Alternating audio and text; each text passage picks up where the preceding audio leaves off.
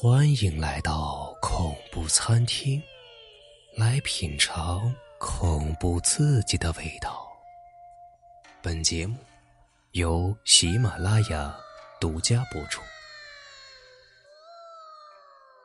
鱼的报复。老王是一个资深钓鱼者，他总喜欢约几个朋友去钓鱼，因为啊，平时工作压力太大了，只有通过钓鱼。才能舒缓这种情绪。不过，老王爱钓鱼啊，却不爱吃鱼。一般把鱼勾上来啊，又把它放进水里了，因为他喜欢看到鱼儿在水里自由自在的游玩。由于这工作上的关系啊，老王认识了老于。由于两人的兴趣爱好相同呢，很快就成了好友。这天啊。两人相约去钓鱼，老于的儿子也来了。老于的儿子叫做于桥。这奇怪的是啊，他对钓鱼没兴趣了，不过他对鱼儿特别的感兴趣。让老王惊讶的是啊，于强二十多岁的人了，竟然像个孩子一样，把鱼儿当做玩物。他把鱼放在沙滩上。用无数的鱼钩刺入鱼儿的身体里，甚至是眼睛里。当他看到鱼儿身体里流出鲜红的血液，痛苦挣扎，他呀就兴奋不已。老王看到这一幕啊，眉头皱了皱。哎呀，这鱼你可以拿回家吃啊，但是不能这么糟蹋呀，小心遭到鱼的报复。这于强嘿嘿一笑道。嘿嘿，叔叔，这世界上哪有那么邪门的事啊？鱼都懂得报复了，这反而是老于早就见怪不怪了。说儿子在大公司上班，压力啊特别大，这是他发泄的一种方法。老王啊，心里是闷闷不乐，又不好再多说什么，只好借口离开了。然而。没过多久，就出事了。这天，老于打了一个电话给老王。电话里，老于的语气很紧张，要老王过来一趟。这老王莫名其妙啊，不过还是来了。老于住的是四合院，院子里种了不少花草。不过让老王奇怪的是，他没有闻到任何花草味。反而是一股很浓重的鱼腥味掩盖住了这种花草香。老王跟老于开玩笑说：“嘿，老于啊，这今天是做全鱼大宴嘛？哎，好重的鱼腥啊！”这老于的一张脸啊，绷得紧紧的，半点笑容都没有。相反的是，一脸警惕和愁容。哎呀，老哥。跟我进屋再说吧。老于的脸色蜡黄，嘴唇泛白，一边说一边摇头，显得是十分的无奈。老于啊，带着他来到了于强的卧室，两人站在门外。老于拿出一个手帕捂住了口鼻，看了一眼老王，道：“准备进屋吧。”老王还没弄明白。这老王还没有弄明白是怎么回事，老于猛地踹开大门，一股浓烈的鱼腥味道铺天盖地的涌出来。老王敢说呀，他这辈子从来没有闻过这么浓烈厚重的鱼腥味，当即啊，让他干呕起来，眼睛几乎被熏得睁不开呀，脑子也是嗡嗡作响。屋子里，于强裹在被子里。不肯见人，这股鱼腥味的来源，看来啊，就是从这被窝里传来的。老王，你看，老于猛地掀开被子，老王看到这辈子最令他恐怖的事情：于强奄奄一息的躺在床上，在他身体上长满了密密麻麻的鱼鳞，这鱼鳞闪烁着彩光，嗨，那股恶心的鱼腥味啊！就是从他的身上发出来的。最为恐怖的是啊，于强的头变得椭圆扁平，嘿，几乎跟那鱼头是一模一样啊。只是还有人类的五官，还还会说话呢。好在这于强的下半身还是人类，不过这下半身啊，也是长满了鱼鳞，看起来令人是触目惊心啊。更让人恐怖的是啊，于强的身体里倒钩着无数的鱼钩。老王，你那天说的话真的是中了呀！他遭到鱼的报复了，你看这是怎么好啊？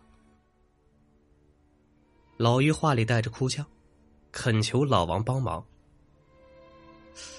这老王活了大半辈子了，哪里遇到过这种事啊？一时间也不知如何是好。再看躺在床上的于强，床铺上满是脏物和鱼鳞。他眼睛半睁半闭，嘴里咿咿呀呀想说什么，却是因为痛苦发不出声来。这老王眉头皱紧，一脸凝重的想了半天，道：“如今只好找九叔了。这九叔啊。”在东街的跳蚤市场做玉器和古玩生意，嗨，也会啊，看一些门道。老于听老王这么一说，自然点了点头。两人呢，急匆匆的来到了跳蚤市场。九叔一副农民的打扮，长得是黑漆漆的，跟个煤炭球似的，叫卖的声音啊，也是有气无力。而且这身体单薄，好像随时都会被风吹倒一样。老于心里啊有些没谱，心想这九叔应该跟电视里的林正英一样，长得是英姿飒爽，一副硬朗的模样。嘿，于是啊这表情嗯有些不行。这点啊被九叔看在眼里，于是这干瘦漆黑的脸上努力挤出一丝笑容。跟老于道出了缘由。原来呀，九叔常年和那些玩意儿打交道啊，由于是阴气太重，这才导致他的身体孱弱。老于听了九叔的事情之后，再也不敢不尊重了，于是啊，赶紧把于强的事情说了出来。九叔啊，点点头说：“哎，这样吧，我看看于强再说。”老于带着九叔来到了住宅。当九叔见到于强的时候啊，并没有太多的意外，还说了在二十年前，他也遇到了同类的事情，同样也是动物的报复。说是一位妇女进山的时候啊，看到了一窝小狐狸，趁人不备把小狐狸全部给偷走了。这妇人啊，一向贪吃。竟把这些小狐狸，哎，全都煮来吃了。没过多久，妇女啊就遭妇女就遭到了母狐狸的报复。先是母狐狸每晚每晚在窗口哭丧，其后啊，这妇女长了一身的狐狸毛，然后没多久啊，就死翘翘了。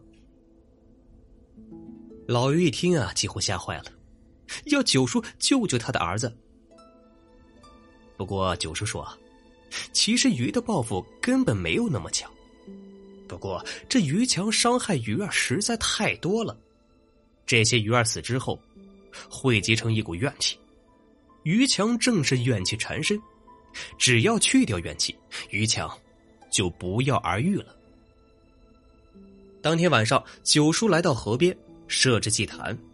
在水边放了无数鱼食和水灯，让于强跪拜在地上。九叔穿着道袍，桃木剑一挥舞，一剑刺穿了祭坟，嘴里默念咒语，踏着鼠步对着于强说：“对着河边磕头。”这于强哪敢多想啊，流着泪朝着河边不断磕头。大约过了半个钟头，九叔做完了法。对老于说：“老于啊，想要彻底摆平这事，你还要做一件事呢。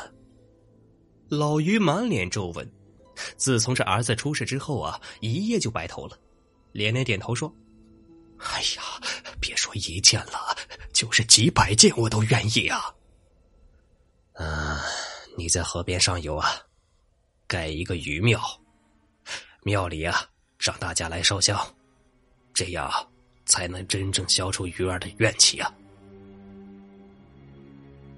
这回去之后啊，老于果真说到做到。